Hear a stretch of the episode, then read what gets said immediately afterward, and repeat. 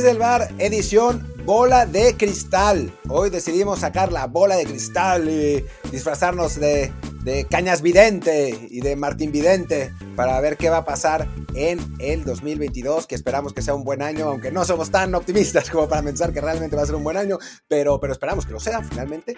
Vamos a hablar de, el Mundial, del de torneo de apertura, de Checo, de Canelo, de algunas cosas del deporte mexicano. No lo dijimos fuera del aire, pero también de la NFL, de los playoffs que acaban de, de terminarse este, este fin de semana. Creo que hay, hay bastante material para platicar en este, en este programa, el último programa especial antes de irnos con la coyuntura de siempre. Y bueno, yo soy Martín del Palacio y aquí está conmigo Luis Herrera. ¿Qué tal Martín? Y si ustedes que os escuchan son videntes, también ya saben qué es lo que sigue, que es la mención de que por favor nos sigan en Apple Podcast y Spotify eh, y cualquier app que ustedes usen de, de, podcast, pero bueno, en particular Apple Podcast, Spotify. En ambas ya pueden dejar este ratings, también en Spotify, ahí ya vi que estamos como en 4.8, 4.9.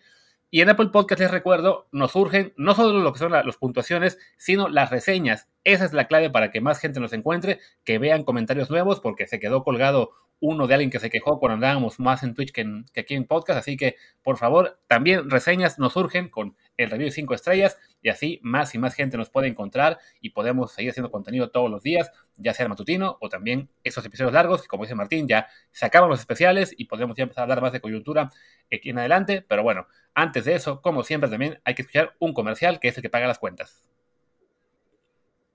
Pues ahí está, Martín. Día de, ser videntes. ¿Con qué empezamos? ¿Fútbol, la NFL? ¿Qué se te antoja? O sea, podemos empezar con lo que quieras, pero yo me quedé pensando, alguien nos puso cuatro estrellas de rating en Spotify. ¿Cómo se atreven? ¿Cómo se atreven? O sea, es lamentable. No nos bajaron el rating. Sí, nos lo bajaron. Estábamos en 5.0 y alguien, alguien se molestó yo lo que me hice fue como en un uno, pasó en Apple, que tenemos un review de una estrella porque pues hizo berrinche el muchacho que nos dejó el review porque estábamos en Twitch en el verano y pues se enojó. Qué raro, y solo por eso además, y además luego la gente no entiende que si hacemos esas cosas es para que nos paguen, porque si no, si no, ¿cómo hacemos para sobrevivir? Pero bueno, ahora nos salimos de Twitch porque ya no nos pagan y estamos en, en, en podcast así full time porque nos pagan más. Es así, somos unos mercenarios del, audio, pero siempre dándoles contenido de calidad. Así es que así funciona la cosa, pero bueno, pues yo, diría que arranquemos las predicciones pues con lo que estaba cercano que es la NFL, ¿no? Que ya, como si se, se acabó la temporada regular, justo hoy hice matutino, digamos, repasando un poco lo que ocurrió en la última semana y lo que vendrá en, las, en la primera de playoff. Pero bueno, ahí está nuestra bola de cristal. Ya estabas tú, de hecho, empezando ayer en Twitter, ¿no? Diciendo cuál es tu, tu idea para el Super Bowl. Sí, sí, sí, que, bueno, después la, puse así un poco sin pensar y no me di cuenta de que la logística de esa idea para el Super Bowl es, es, que es complicada, digamos, por la siembra de los, de los equipos. De plano, la que puse de la, de la Nacional no se puede. Eh, que me parece que son los dos equipos con más posibilidades, digamos, pero, pero pues no se puede porque jugarían entre ellos en, en perdón, la de la Americana y la de la nacional es difícil, ¿no? No es imposible, pero es difícil. Así que bueno, si quieres lo que podemos hacer para no andar, no andar de, tirando cosas y después arrepintiéndonos, es ir partido por partido de comodines y después irlos acomodando en, en, las, eh, bueno, divisionales de conferencia y Super Bowl, ¿no? Pues vale, como yo ya los dije en Matutino, los repito rápido para quien no, bueno, para, para quien no escuchó, yo creo que en, las, en los juegos divisionales, bueno, de comodines, yo creo que van a ganar en la americana, los Bengals, los Bills y los Chiefs, que son los tres que juegan de locales. Y en la nacional estoy yéndome con los Cowboys, los Buccaneers y los Rams. Puros locales esta vez. Yo estoy de acuerdo, salvo que creo que los Niners les van, le van a ganar a los Cowboys. Que eso lo dices para que se pueda cumplir tu predicción de la final nacional, pero bueno, ya, ¿qué se le va a hacer? No, no, realmente sí lo creo, ¿eh? O sea, realmente sí lo creo. O sea, hay en las, en las eh, métricas avanzadas en las que no creo mucho, pero que igual es sorprendente, Garópolo está muy bien. O sea, está realmente muy bien. Digo, hace sus, las, las tonterías que hace luego, pero está muy bien. Y yo no le creo a los Cowboys. O sea, no, no, tienen, o sea, para el nivel que tienen en esa ofensiva, deberían jugar mucho mejor, deberían ser mucho más explosivos. Y la defensiva es una defensiva que permite jugadas grandes. Y con Divo Samuel ahí, yo creo que los Niners tienen chance de ganar la Cowboys. Me parece que es la, la serie más cerrada de todas y que, hay, hay chance ahí. Entonces, pues, también para variarlo un poco a tu pronóstico, digo Niners en lugar de Cowboys. Va, en ese caso, si se da lo que yo pienso, las, la siguiente ronda divisional sería en la americana, Titans contra Bengals y Chiefs contra Bills. Y en la nacional sería Packers contra Rams y Cowboys contra Buccaneers. En ese caso, yo me iría.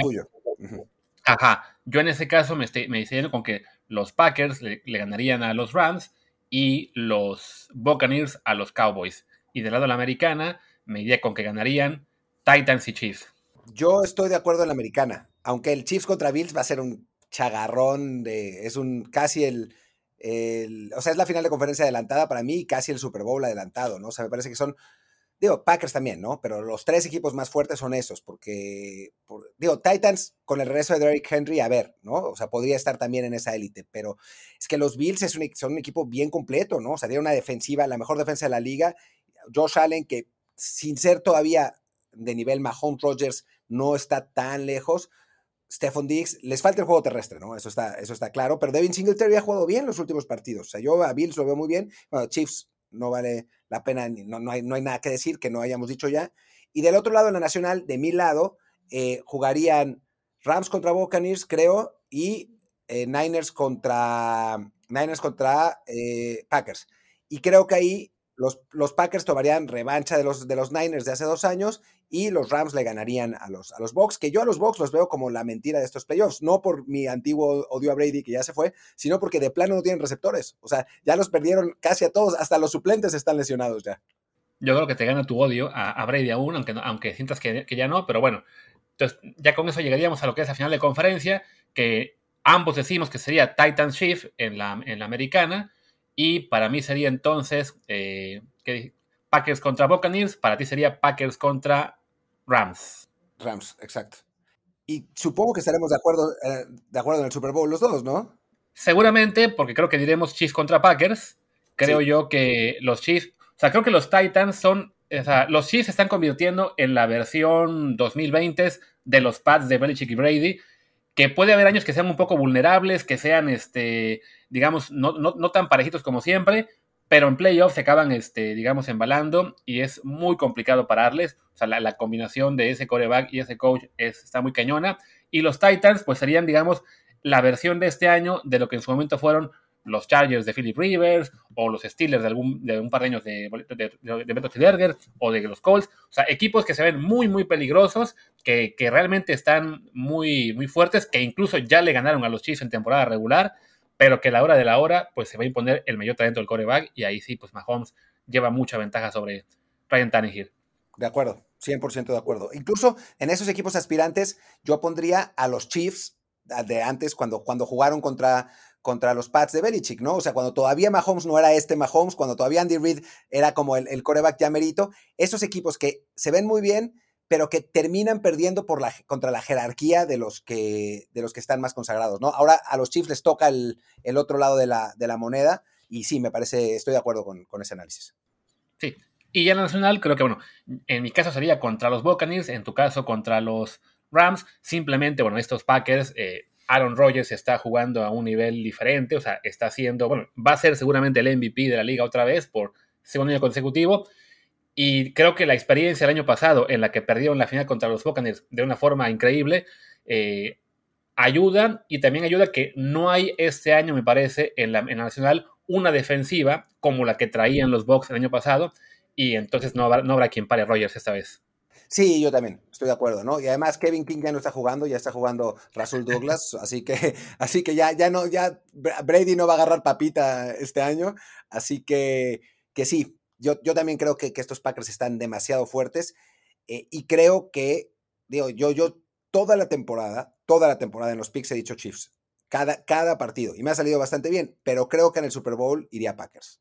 Yo también, creo que es lo mismo, ¿no? O sea, estos Packers ya, o sea, parecen, no sé si equipo del estilo, pero por lo menos lucen muy, muy fuertes, con prácticamente ninguna debilidad eh, notoria los Chiefs sí, sufrieron durante el año lo que fue este, la inconsistencia en la ofensiva, eh, que tienen realmente fuera de Travis Kelsey y, y Hill, no tienen más armas, entonces por ese lado, este, que bueno, lo mismo se puede decir de Rogers, que además tiene a Davante Adams en los receptores, pero bueno, ah, creo que ha jugado mejor, ha sido más parecido todo el año, y sí, aunque puede ser un muy buen Super Bowl, que además sería la repetición del Super Bowl número uno, en este caso me voy también con los Packers, que creo que van a ganar, y ya digamos con eso, pues Aaron Rodgers en el peor año para hacerlo, pero bueno, en ese se consagra también, digamos, ya como pues un all-time great entre los cinco mejores, ¿no? Vacunando rivales. No, increíble que eh, este, el, el coreback, o sea, uno de los grandes corebacks de la historia y uno de los grandes tenistas de la historia sean igual de estúpidos. Pero bueno, ¿qué se va a hacer? Es lo que es. Así es. Pues ahí está nuestra predicción para lo que es el, el americano. Ya la, la, del siguiente temporada mm, queda muy, muy lejos. Esa ya hablamos en el verano. Y bueno, ya que mencionaste el tenista idiota de la historia, que además justo hoy le acabo de decir que siempre sí puede jugar en, en Australia, pues a ver, una predicción rápida. ¿Cuántos Grand Slam va a ganar Djokovic este año? Este es el más complicado, creo porque, porque lo ha hecho, o sea, ha estado sin entrenar y todavía no es un hecho que lo juegue, ¿no? Eh, yo creo que si gana este puede ganar los cuatro. Sí, porque de hecho, para cuando la gente escuche esto, aún queda la posibilidad de que deporten a Djokovic. O sea, ahí sí es que es una decisión política, depende del ministro de del tenis de Australia, no, del ministro de indemnización de, de, Australia, decidir si lo echa o no. Yo creo que no lo van a echar porque ya sería, digamos, agitar más la tormenta política. Pero aún así, como dice Martín, creo que el haber entrenado muy poco, toda la polémica, que va a tener al público seguramente, en, pero mega en contra, más allá de la comunidad serbia en Australia, este, creo que sí le va a acabar afectando. El gran problema es que pues no hay rivales tan top, salvo Nadal, que igual viene de una lesión larga, pero creo que si mínimo gana, mínimo gana dos, creo que va a ganar Wimbledon y el US Open, y sí, es el más peligroso también para ganar eh, los demás, y aunque bueno, queda la especie de que en Roland Garros ahí sí Nadal lo frene y ya con Federer creo que no hay, no hay manera en este momento. Ya, ya el pobre regresa, se vuelve a lastimar la rodilla, se pierde un año, regresa otro mes y entonces ya. Creo que si Djokovic mínimo gana dos y como dices, quizás hasta los cuatro. Sí, es que no se ve todavía uno de la generación posterior que pueda eh, hacerle sombra de verdad, ¿no? O sea, de tanto en tanto, a esta Medvedev, ¿no? Por ahí, eh, pero o sea, así como hacerle sombra real y ganarle constantemente a Djokovic, no se ve. De hecho, yo creo que cuando se termine retirando, cuando venga en declive Djokovic, eh, vamos a tener una, un circuito masculino como el, que, como el femenino, ¿no? Con constantes ganadores distintos de Grand Slam hasta que algún día llegue alguien a firmarse. En el circuito femenino no ha habido, ¿no? Llevamos tres años de caos absoluto. Sí, o más, la verdad es que o más. Ya, o sea, ahora mismo yo no te podría decir quién ganó el, cada Gran Slam el año pasado de las mujeres, porque son, son tantas, tan diferentes que ya está canijo. O sea, la número uno es la australiana, está Ashley Barty, y no recuerdo cuál ganó, de que francamente, pues sí, se ha vuelto tan competitivo o tan irregular que no hay forma de tener claro quién es la mejor en este momento desde hace ya un buen rato. Exacto, sí, sí, sí. Es, es complicado. Yo creo que eso va a pasar en el circuito varonil porque no, no parece haber, eh, por el momento, ¿no? O sea, quién sabe, pero no parece haber ninguno de los representantes de la generación eh, menor que tenga ese nivel dominante que, que, hemos disfrutado, digamos, de Federer, Nadal, Nadal y Djokovic, ¿no? Que no sé si son los tres mejores de la historia, pero por ahí y les ha tocado jugar al mismo tiempo.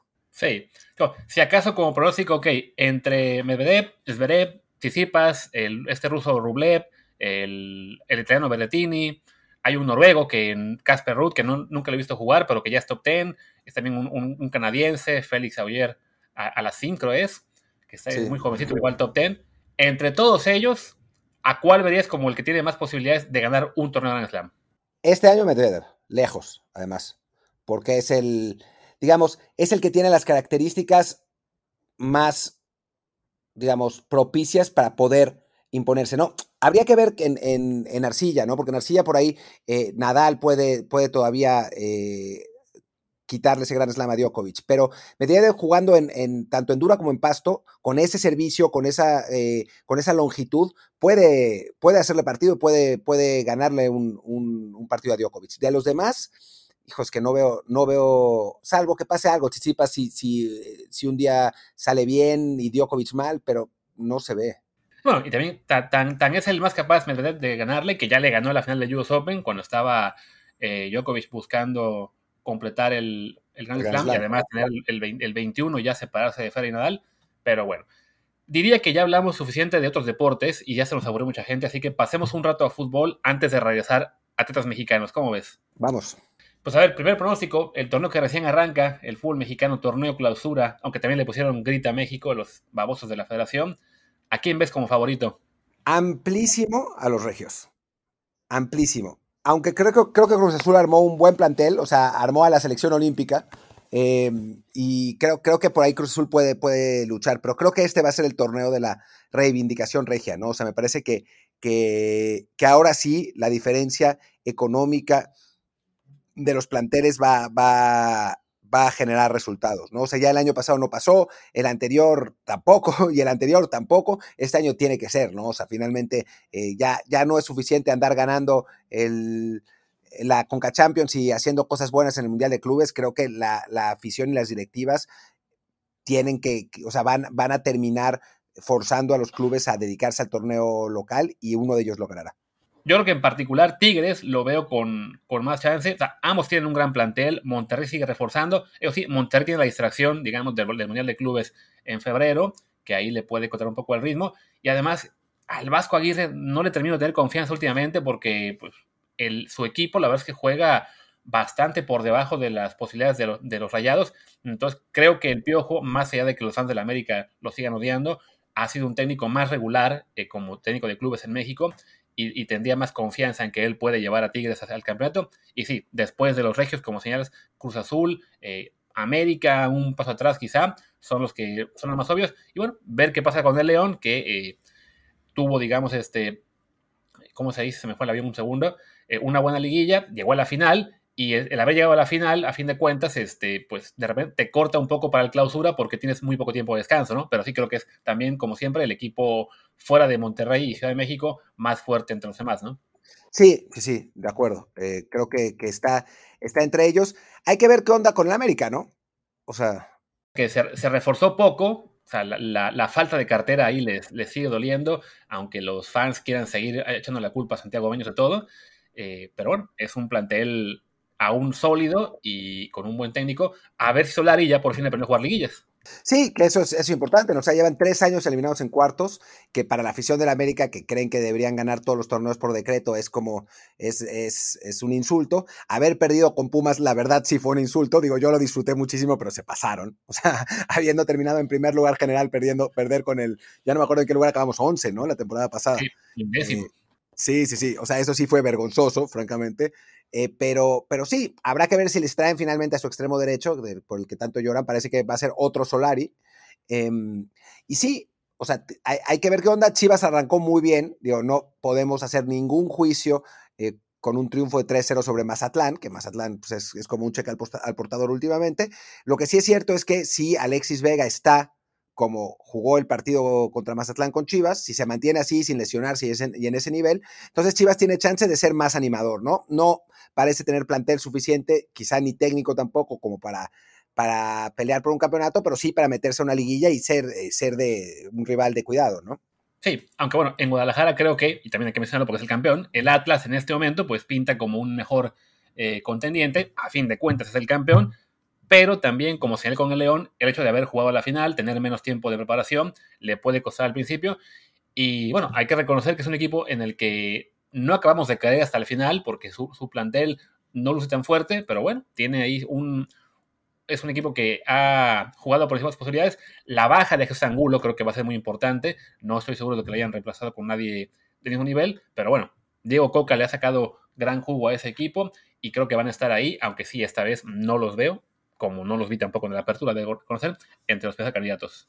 Yo tampoco, o sea, sí, sí creo que eso, las bajas van a, van a pesar y también que es un equipo que llegó, o sea, se enrachó en el momento justo y consiguió, le, salió todo bien, o sea, yo, a mí me parece que 80%, 90% de las decisiones arbitrales que, le favorecieron fueron correctas, pero fueron decisiones muy en el límite, ¿no? Que, si, que, si un árbitro hubiera decidido de otro modo, habría cambiado la situación, sobre todo en el caso de Pumas, ¿no? O sea, el penal que es, para mí no era, pero que es perfectamente marcable, si se marca, Dinero anota y adiós Atlas en la final, ¿no? Entonces, eh, creo que, que salió todo, se, fue configurando todo para que Atlas fuera campeón. Y creo que no van a tener eso mismo, ¿no? La, defensa de Coca creo que ayudará y, los mantendrá dentro del, grupo de, punteros. Eh, estarán en liguilla, sin duda, pero em, creo que no será suficiente como para, para poder repetir. Además, nadie repite, ¿no? O sea, es, muy difícil ser bicampeón y más en diciembre. O sea, bueno, con el, el, hueco de diciembre, pues. Y si acaso, si hay que mencionar a un caballo negro, yo iría con Pachuca, que tiene un plantel para mí bastante bueno y bueno, que llegó a, dirigir Guillermo Almada, que tuvo una gran labor con Santos Laguna. Creo que fue el cambio de técnico más este pues no sé si menospreciado, pero por lo menos sí que pasó un poco desapercibido por ser entre dos equipos no tan importantes o no tan populares, pero creo que sí, creo que los Tuzos este año también son un equipo a tomar en cuenta con, un nuevo entrenador y con un roster que francamente, un, plantel, ni que fuera americano, eh, bastante atractivo. Y un gran entrenador, ¿no? O sea, creo que, que ahí Pachuca apostó perfectamente bien, increíble que haya podido eh, conseguirlo en primer lugar, pero Sí, yo también creo que, Pachuca tiene, tiene, una buena chance. Ojalá que le sigan dando chance a los jóvenes, eh, que eso, eso ha sido una de las principales características. Ya en el partido pasado, en el primer, el primer partido, no fue así. O sea, sí jugó Eric Sánchez, eh, ya no me acuerdo quién más, quién más jugó, pero hubo un par así, solamente Kevin Álvarez, creo. No, eso es el de, Cholos ya me confundo. Pero bueno, hubo un par de jóvenes nada más que jugaron, los demás fueron veteranos. Pero bueno, ojalá que haya un poco más de, posibilidad para, para, jóvenes. Pero sí, no, no me parece descabellado que Pachuca esté dando problemas, aunque sí creo eh, que esta vez se impondrá la cartera, ¿eh? porque eh, no es solamente, o sea, no era como cuando el Tuca era técnico de Tigres, que siempre eran los mismos jugadores después de miles de años. O sea, ahora los equipos sí hicieron un esfuerzo por reforzarse con criterio, ¿no? Y me parece que, que eso eso ayudará para, para ser eh, candidatos. Sí, que me metió a la ficha del partido de Pachuca y sí jugaron este Kevin Álvarez, Daniel Aceves, este chico joven, 18 años, este Brian González, o sea, sí, eh, también, bueno, Víctor Guzmán, no, no, tan joven ya, pero igual todavía Tiene como 20. 40 años el Pocho ya. Ah, tiene 26 apenas.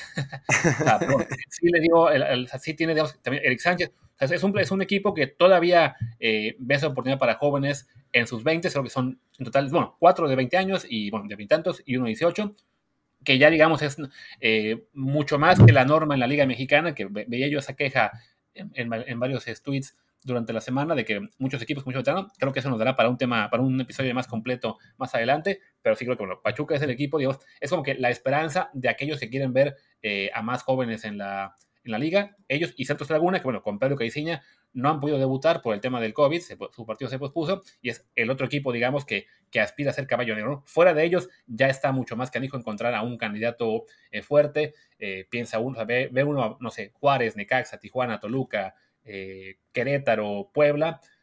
A lo mejor alguno de ellos se cuela, pero sí es más complicado ahora mismo identificar cuál, cuál de todos. Sí, sí, y ni vale la pena. Oye, ¿y Pumas?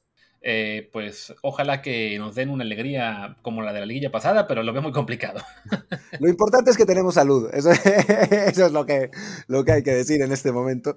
Digo, tú por poco no, te, no tienes salud la semana pasada, pero, pero ya, ya está de regreso la cosa. Ya volvió. Sí, si acaso a Pumas, la mayor esperanza es que estos chicos que fueron a entrenar con el Sporting de Lisboa, pues que hayan regresado eh, muy... con, con un gran aprendizaje, con un gran desarrollo, porque fuera de eso, pues no hay refuerzos, no hubo nada. Sí, no, nadie. O sea, ni un refuerzo. O sea, llegaron, o sea, repescaron a Omar Islas de. Sí, lo que, es lo habitual en Pumas, ¿no?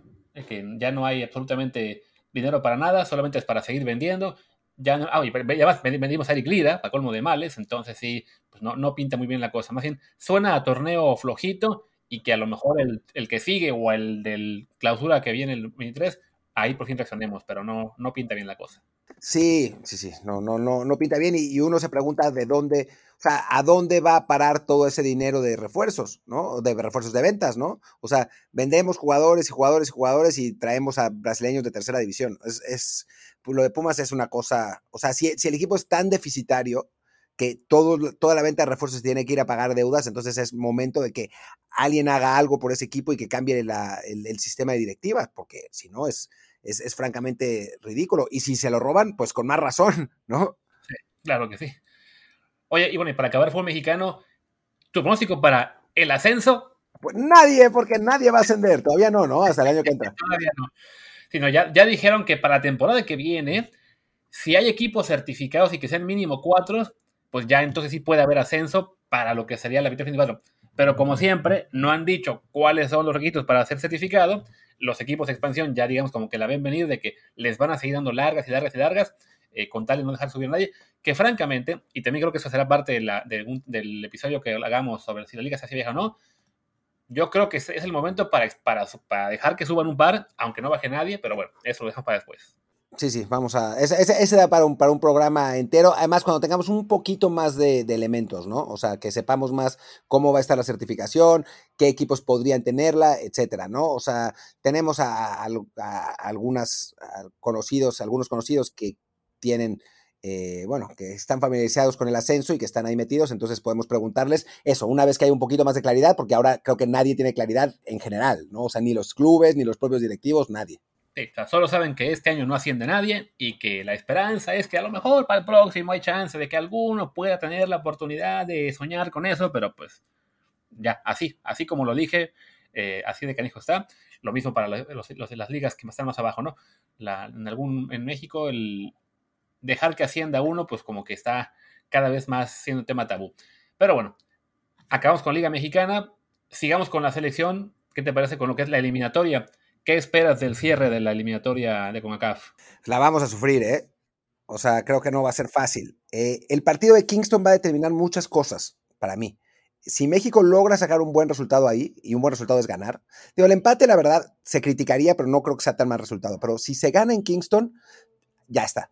O sea, ese partido es clave, porque ganando en Kingston regresa la confianza, jugamos contra Costa Rica y Panamá de locales, eh, con el equipo confiado, digo, sin público, pero, pero con el equipo confiado y, con, con buen ánimo, creo que se pueden ganar esos partidos sin problemas. El asunto es si perdemos en Kingston.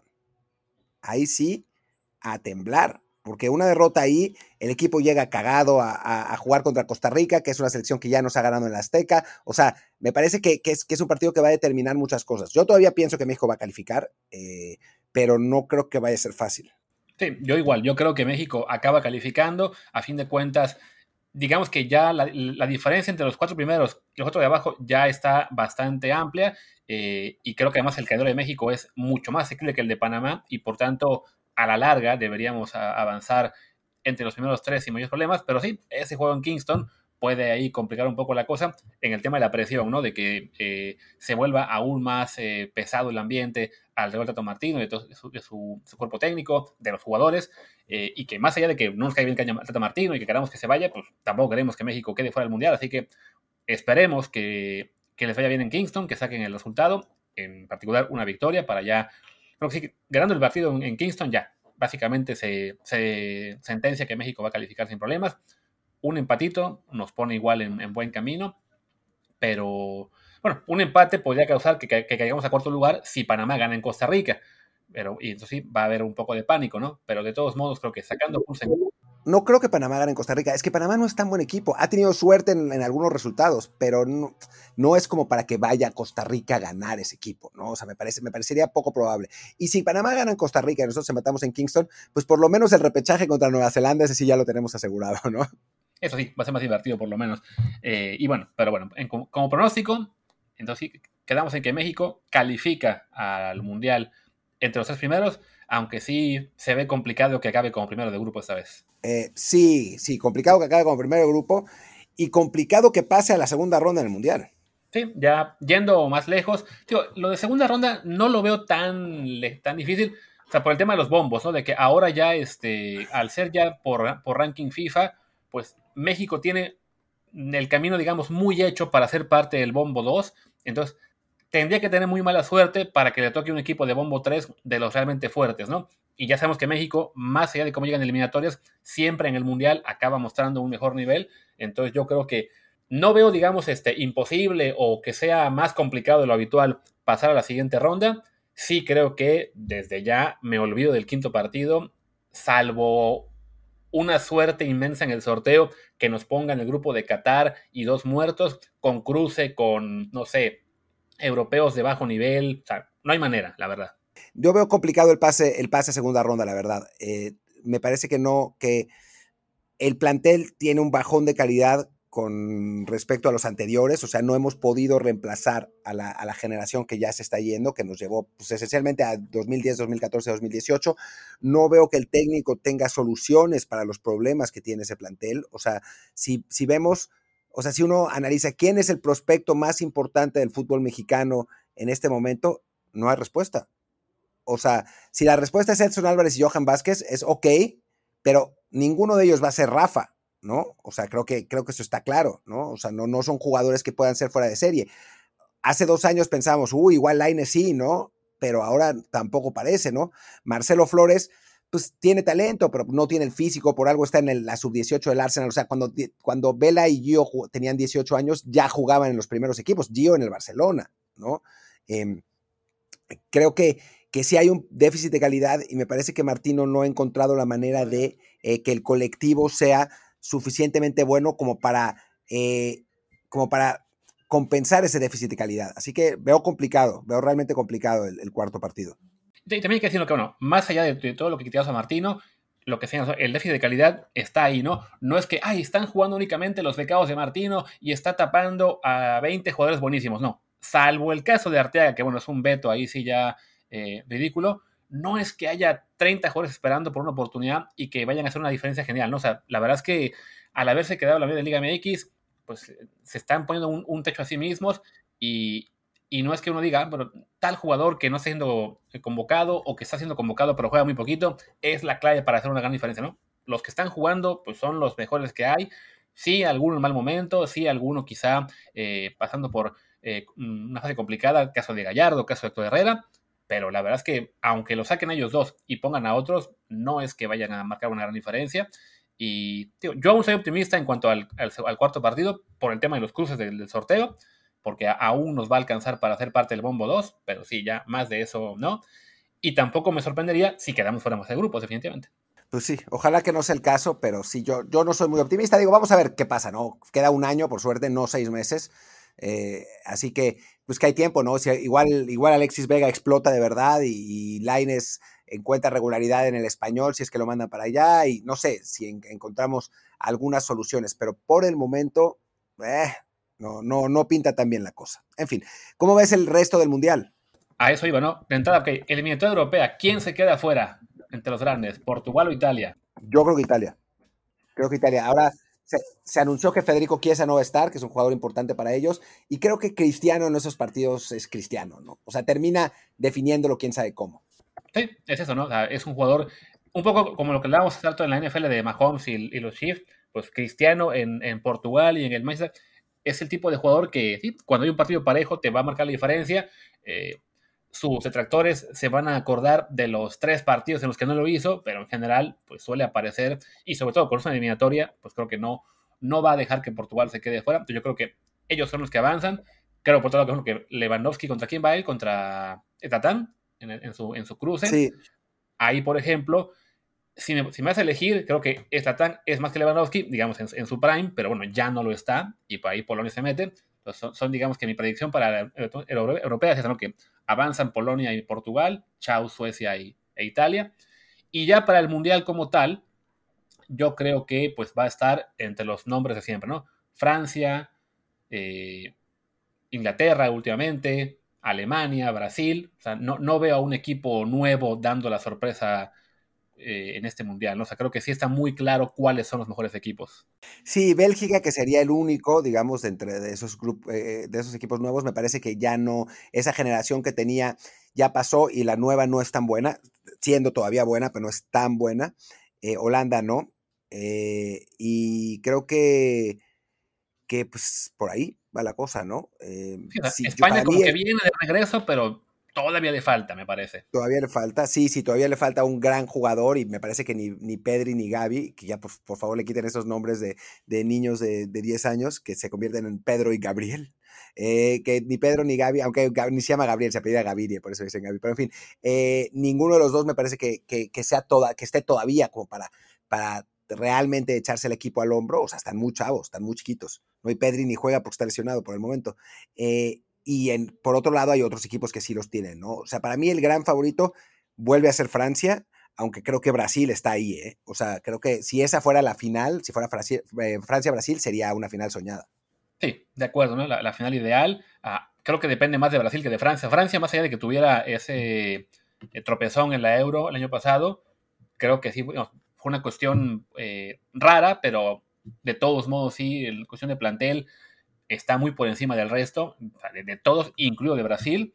Pero bueno, de todos los demás, pues sí, Brasil tiene ahora mismo un, gran plantel. Eh, creo que Neymar ha sido un poco opacado por compartir equipo con, con Mbappé, pero sigue siendo uno de los cinco o seis mejores jugadores del mundo. Y además el resto de Brasil también es un, un equipo realmente importante. Entonces sería como que la final ideal también para ya que para este dominio europeo que viene desde que, desde, bueno, en el 14 sí Jorge tiene la final, pero en general se está creando mucho equipo sudamericano eh, corto, muy rápido. Entonces ya, nos, vendría bien que fue una final Brasil-Francia, pues me gustaría que la gane Brasil, pero Francia definitivamente en este momento es el gran favorito. De acuerdo. Eh, creo, que, creo que va por ahí. Va a, estar, va a estar divertido, va a ser un mundial divertido. Ya es el primer mundial real de la época post-Messi Ronaldo, ¿no? O sea, que son. O sea, van a, van a estar ahí seguramente los dos, pero pues no va a ser lo mismo, ¿no? Esta Argentina que además tiene, tiene equipo, ¿no? O sea, Argentina por una vez parece tener equipo suficiente como para pelear, pero ya Messi no es el de antes, entonces pues ya no es. O sea, si este equipo fuera este con, en 2014, con el Messi de 2014, por ahí sí son candidatos al título. Creo que ahora ya no pero, pero bueno, fuera de eso, pues es la, primera, el primer mundial en mucho tiempo de la, de la nueva generación, ¿no? Y vamos a ver qué, qué pasa con eso. De acuerdo. ¿Te parece que hablamos de lo que sean las ligas europeas y la Champions? Ahí dar un pronóstico ahí en cada, en cada una, cómo va a acabar. Sí, va.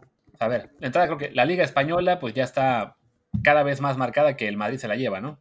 La Española sí, sí, sí, creo que no, no hay duda. O sea, la va a ganar el Madrid y caminando. O sea, los otros equipos están demasiado irregulares. O sea, el Sevilla es el que aún está manteniendo el paso, o sea, está a cinco puntos con un partido menos, ya todos los demás están ya realmente muy lejos, o sea, es, eh, aún es tercero el Betis, con todo y que lleva un punto de los últimos nueve, y sigue tercero, luego el Atlético, luego la Sociedad, el Barcelona ya no pierde, pero deja en el camino muchos empates, entonces sí, pues la gran esperanza de la Liga Española para que no gane el Madrid es el Sevilla, y me suena que tarde o temprano va a acabar este, tropezando, ¿no? Como ya le pasó el año pasado.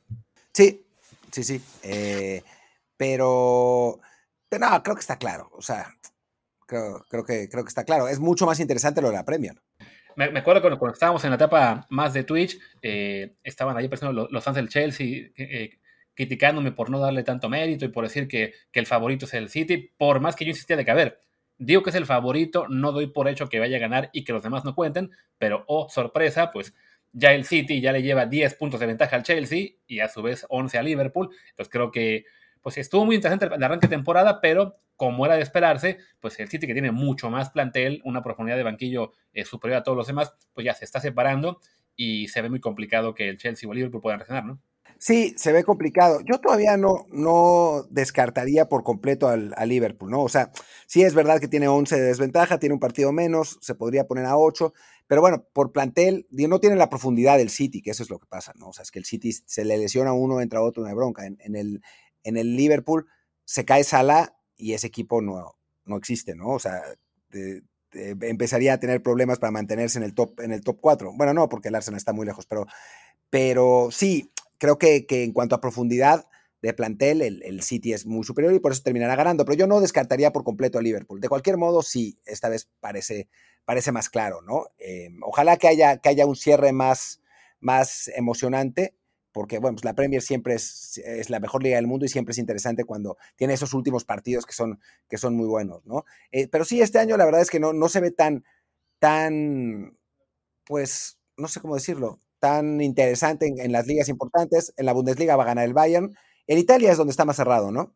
Sí, en Italia había arrancado con el Napoli eh, siendo el, el gran dominador después ya tuvo un tropezón, eh, ahora mismo es el Inter y el Milan están arriba, el Inter le lleva un punto al Milan, pero con un partido menos, entonces parece que también se puede despegar, pero bueno, es una batalla interesante entre los equipos de Milán, sobre todo, bueno, por fin ya la, era de la lluvia parece haber terminado, está bastante lejos en la tabla, a 11 puntos del Inter, eh, pero bueno, la batalla entre Inter y Milan sí es la que pinta muy interesante. Para dar un pronóstico, creo que tendrá que ser que gana el Inter de Milan este año. Pues sí, probablemente. Me gustaría ganar el Milan por Slatan, ¿no? Pero, pero sí, tiene pinta de que, el Inter está, mejor. Sobre todo, además, si Lukaku consigue eh, salirse del Chelsea, que es lo que quiere para volver al Inter. Si eso pasara, entonces el Inter va a terminar robando la segunda parte. No creo que suceda por lo menos esta temporada, pero, pero en general sí tiene, tiene pinta de que, de que esté mejor. Lástima por el Napoli, ¿no? Que bueno, hubiera estado bien que, que hubiera peleado arriba, pero también, si uno ve el plantel, no parece estar a la altura de los otros dos. Sí, no, y si ya Insigne está pensando más en la vida tras el Napoli y acabar en Canadá, creo que eh, ya no los veo como contendiente al título. Su meta es este año no caerse de la Champions como les pasó el torneo pasado y de nuevo pues ahí con Atalanta y Juventus como sus eh, máximos perseguidores, ¿no? Pero sí, bueno, me iría con que también gana el Inter, salvo que el Milan entre de nuevo en la pelea por Tecaito Corona y se lo lleven en este enero. Pues ojalá que Tecatito se vaya, ¿no? O sea, ahora fue titular en el Porto, iban perdiendo 2-1, lo sacaron y ganaron 3-2. Pero bueno, ya hablaremos de eso en, otro desde el bar, no vale la pena eh, seguir con esto. Y bueno, creo que, con eso estamos, estamos cerrados con el fútbol, ¿no? No sé si, si tenemos algo más. ¿Cómo no? La Champions League. Ah, por supuesto, sí. Por eso digo que hay que hablar de la Champions. ¡La Champions! Em, pues yo creo que está entre City, Liverpool y PSG, para mí para mí está entre Liverpool, no, perdón, entre City y PSG. A Liverpool simplemente creo que la, falta de profundidad le va a pegar. Lo veo un poco como los Rams del, fútbol. Tienen grandes estrellas que si están todos le pueden ganar al que sea, pero con que alguno de ellos esté o lesionado o enfermo o en baja forma, ya ese castillo naipe se cae. Y creo que lo que es la profundidad plantilla del City y por otro lado el techo que tiene el, PSG con, con Messi, Mbappé y Neymar los hace eh, quedar por encima de todos. Y creo que la clave es hasta dónde llega el PSG, ¿no? O sea, si, si Messi por fin vuelve a ser Messi, aunque sea la versión al 85% de su capacidad, y Neymar y Mbappé andan bien, creo que le pueden ganar al que sea. Pero hasta ahora no hemos visto a ese PSG que esperábamos. Sí, creo que Pochettino no ha encontrado la manera. Hay muchos rumores de que el, de que el vestidor es un desmadre. Eh, sí, o sea, por talento ahí está el equipo, sin duda alguna, porque además no son solo ellos, ¿no? O sea, es Berratti, Marquinhos. O sea, es, un equipo que, que, tiene calidad en general. Bueno, los dos porteros que son de los mejores del mundo y tienen dos, ¿no? Em, creo que, creo que, que, el, que el PS tiene, tiene con qué, pero sí dicen que el vestidor es un, es un, es un caos y ahí así está complicado. Y bueno, un equipo que se nos olvida y que no deberíamos es el Bayern, ¿no? Que el Bayern siempre está ahí. Sí, o sea que como este año no ha sido tan dominante, eh, lo, olvidamos, pero sí, es un continente importante. Además, tiene un cruce bastante asequible en la, en la siguiente ronda con Salzburgo. En cambio, el Paris Saint Germain le toca al Real Madrid, que siendo superior en apariencia del Paris Saint Germain, como señalas, ¿no? Con el tema este del vestidor, que hay rumores, y con que el Madrid viene bien este embalado, y que además, bueno, tienes ahí en, el, en el París a un Mbappé que en teoría se quiere ir de, hacia el Madrid, a un Sergio Ramos que está haciendo puro destrozo, eh, está el peligro de perder, ¿no? Y quedarte fuera muy, muy temprano, ¿no? Entonces, sí, eso también le abriría la puerta a un equipo como el Bayern, incluso a otro candidato, no sé, llámese el, Chelsea de nuevo, el, la Juve, no sé, el Ajax, que lo tenemos ahí como la gran sorpresa hasta ahora, para, llegar más lejos, ¿no? Sí, creo que a lo mejor eso, ¿no? El, Bayern sería el, equipo que puede romper la, hegemonía que esperamos del, del Bayern, no, perdón, del City y el Paris Saint-Germain, y bueno, el Chelsea que cerró muy bien año pasado, se reforzó muy bien, arrancó muy bien temporada, pero como que ha venido menos. Sí, sí, sí. Eh, sí, vamos a, vamos a ver qué, qué, onda con eso. Yo sí, lo, que sí quiero decir, porque habías empezado a mencionar nombres, yo no creo que esos nombres que mencionaste, ni la Juve, ni el Ajax, ni el Chelsea mismo estén, así, estén ahí. Eh. O sea, creo que este, este año sí va a ser el de, las, el de los, los equipos grandes. Eh, a mí la, interrogante que me, que me, queda es el del City, es la del City, ¿no? Porque otra vez, o sea, si vemos por plantel, el City tendría que ser el gran favorito, pero pues de algún modo se las arregla siempre para perder. Guardiola, sobre todo. Sí, de acuerdo. Si acaso, un pronóstico más. ¿Quién gana en Holanda? ¿El Ajax de Edson o el PSV de Eric? Eh, yo creo que el Ajax es mejor equipo, ¿eh? Aunque el hecho de seguir en Champions le, le afecta. Sí, ahora mismo el PSV va líder por un punto, entonces como comunicas, ¿no? Si el Ajax sigue avanzando en la Champions League, eso le puede acabar eh, costando el dejar por ahí algún punto perdido en la, en la liga holandesa, aunque sí, lo que ha mostrado hasta ahora se ve en lo que es la diferencia de goles, que lleva más 52 contra más 22 del PSV. Eh, sí es mejor equipo, pero bueno, en un torneo a puntos en el que ambos le ganan a todos los demás, está ahí el peligro para el Ajax. Sí, exacto. Eh, pero bueno, va a estar divertido y qué bueno que tenemos por lo menos a, los dos mexicanos jugando y haciéndolo bien y, pues eso nos, nos, da un poco más de, interés, ¿no? Porque hace, si nos vamos a hace, pues un año, sí, un año, no estaba jugando ninguno de los dos, ¿no? Edson empezaba a volver a jugar, ¿no? Pero, pero en general no estaba jugando ninguno de los dos y, y tenía mala pinta la cosa. Sí, así es. Así que solo nos queda la esperanza de que, bueno, así como ya fue este 2021 que terminó el año para el del repunte de Edson o de Eric, pues que ahora venga el repunte de otros, como puede ser Diego Laines, como puede ser Macías, aunque sea más complicado todavía, eh, como puede ser, no sé, Héctor Herrera, si por fin cambia de equipo, porque sí, Tecatito. Tecatito, porque sí, no hace falta que más jugadores mexicanos tengan participación, pensando, bueno, en eso, ¿no? En, el Mundial y que la cosa por ahora no, no está para ser muy optimistas. No, la verdad es que no. esa es parte también de nuestra falta de optimismo en el Mundial. Pero bueno, pues hablemos de los, de los dos grandes deportistas mexicanos que faltan, que son Checo y Canelo. Em, pues arrancamos, si quieres arranca tú con Checo y después yo con Canelo, que es, lo que hacen, la manera más, que tiene más sentido, ¿no? Ok. A ver, de entrada, Checo, yo espero que tenga un año más consistente que el anterior. O sea, había muchas quejas, por ejemplo, ahora que se hicieron estos top 10 de pilotos entre jefes de equipo y también pilotos y páginas en general de, de Fórmula 1 y lo habían dejado fuera y creo que tuvo que ver con su inconsistencia, que tuvo un, una parte media temporada pues un poco floja, normal, porque bueno, era, estaba un equipo nuevo, tuvo errores, lo que sea, y además él es un piloto que siendo muy, muy bueno, no es un piloto a la altura de, de Verstappen y Hamilton, y no tiene nada de malo, pues creo que ya ahora ya con un segundo año en Red Bull podrá ser mucho más consistente, tener una temporada más estable, tener más podios, definitivamente no le va a ganar a Verstappen, o sea, eh, no es, su chamba competir con Verstappen, está para ayudarle, y creo que aquí la clave es, bueno, qué tal se adaptan Red Bull y Mercedes a las nuevas reglas de, la Fórmula 1. Los carros ahora van a ser muy diferentes. Yo, creo que van a seguir siendo los dominantes por encima de McLaren y Ferrari.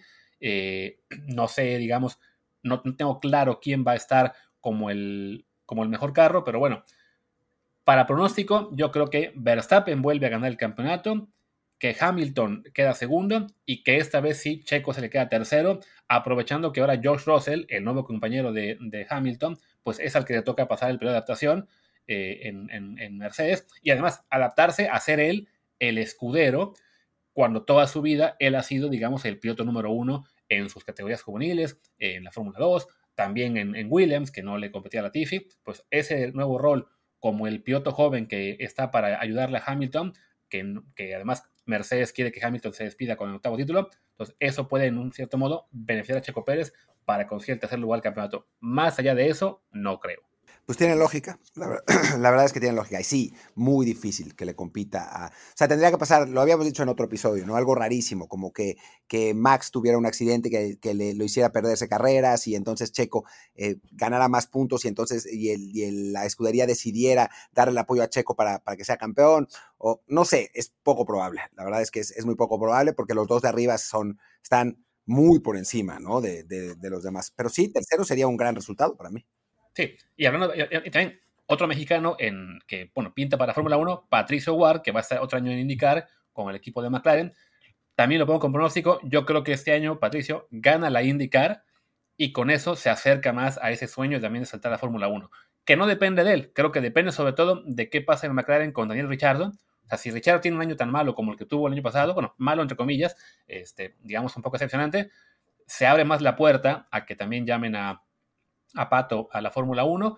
Si Richardo compite en buenas condiciones a la altura de Lando Norris, creo que tendrá que ser más paciente Patricio, pero bueno, por lo menos ya se puede acercar, ya sea que lo hagan piloto de pruebas o que le den una o que lo manden a la Fórmula 2, creo que para allá va. Entonces, simplemente la clave es que lo haga mejor en indicar. El año pasado compitió por el título, se acabó quedando corto, quedó tercer lugar en la tabla general. También en la última carrera otro piloto lo acabó dejando fuera al estilo boliche pero, pero creo que este año es el año de la consolidación de Patricio y, esperemos que eso implique oportunidades más grandes para el que sigue. Ya está. Y después con Canelo, yo creo que va a ser un, año un poco menos atareado que el, pasado, donde peleó tres veces y unificó todos los títulos, pero va a tener una pelea de gran eh, difusión digamos, seguramente subiendo de peso, ya sea contra el, contra el africano este, que siempre se me olvida su nombre, o contra Benavides o algo así, pero creo que, va a ser una, una pelea así de esas que, que, acapara los reflectores, ¿no? No como estas que sí, pues, obviamente, digo, fueron una gran, fue, fue, grandes actuaciones del Canelo, pero donde Canelo aparecía como gran favorito en todas, ¿no? En este caso creo que, que va, va a buscar un rival o sea, no, no, no tantos, o sea, para tener más tiempo de preparación, pero va a buscar un rival que sea como el, pues, un poco para que lo dejen de chingar, ¿no? O sea, que, digan, bueno, pues ya, digo, nunca va a pasar, y creo que eso también él lo sabe, ¿no? Pero es como, bueno, ya ganó el título también de los cruceros, ¿no? O sea, como que ya, ya dejen de joder, o ya le ganó a, a Charlo o a Benavides, que era con, el, con los que todos estaban jodiendo, ¿no? Creo que, creo que, va, que va a ser así, o sea, que va a tener dos peleas, una tranquila, como una, una especie de Yildirim, y, otra de verdad, o sea, una pelea seria, seria, que lo va a, mantener como el mejor peleador del mundo libre por libre. De acuerdo. Y sí, y bueno, y más y, fuera de Canelo, creo que y de Checo ya no queda mucho más de qué hablar de mexicanos, porque bueno, estamos del béisbol, de grandes ligas, creo que Julio Urias y José Urquidi son ahí los principales exponentes. No, no somos tan beisboleros como para decir, ah, este va a ser el que la, mega rompa. En principio, Urias es el que tiene eh, ahora mismo más cartel. Y otros deportes, pues al no ser año olímpico, se ve complicado, ¿no? O sea, arranca en teoría el ciclo para el siguiente, los siguientes juegos con los, los centroamericanos. No me acuerdo ni, ni dónde se van a jugar. Eh, bueno, así no se va a competir, pero sí, no pinta para que sea un año en el que escuchemos hablar mucho de otros mexicanos en otras disciplinas, porque simplemente pues no hay reflectores. Sí, exacto, ¿no? Es, es, muy complicado. Porque además, eso, no estamos ni cerca del año olímpico. O sea, es, es año olímpico de invierno, pero pues, o sea, no. Y fuera de eso, pues, no, no hay gran cosa, ¿no? O sea, ya hablamos de los que teníamos que hablar. Y sí, los de grandes ligas, pues, o sea, eso sí puede ser que tengan buenas temporadas, pero la verdad, yo no me siento autorizado para, para decir cómo, cómo va a estar la cosa. Así que. Sí, ahí ya vi que los centroamericanos van a ser en El Salvador en mayo. Y pues como está la pandemia, no me enseñaría para nada que se... Ah, no, son en mayo el año que viene. O sea que sí, todavía falta mucho más. Sí, no. Pues sí, se, pospuso por el tema de la pandemia, así que si nos olvidamos de, del, ciclo olímpico. Y, y, sí, creo que alguno aparecerá, sobre todo creo que las grandes esperanzas de, escuchar un nuevo nombre serían en el fútbol, algún mexicano que se vaya a Europa, digamos, inesperado, eh, tipo, no sé, este, como en su día Arteaga, que, no, tenía tantos reflectores y se cambió a Bélgica, algo así, y ya, y algún boxeador de los que son, digamos, menos eh, reconocidos, pero que también esté ganando títulos, fuera de eso, pues el deporte mexicano lamentablemente no da para mucho más. No, no, no, la verdad es que no. Y tampoco da para mucho más nuestro episodio porque ya nos votamos 50 minutos. A ver si, si alguien sigue aquí después de ese tiempo. Creo que ha estado entretenido de cualquier modo, eh, pero ya es hora de, irnos despidiendo, ¿no? Así es, vamos a cerrar y ya regresamos mañana con más matutinos, más episodios, más fútbol seguramente, no tanto NFL o autos o boxeo como quisiéramos, pero bueno, ya, ya habrá oportunidad más adelante. Pues venga, cerremos. Yo soy Luis Herrera, mi Twitter es arroba luisrha. Y yo soy Martín del Palacio, mi Twitter es arroba martín de ELP y el del podcast es desde el bar pod, desde el bar POD. Muchas gracias y nos vemos muy pronto. Chao.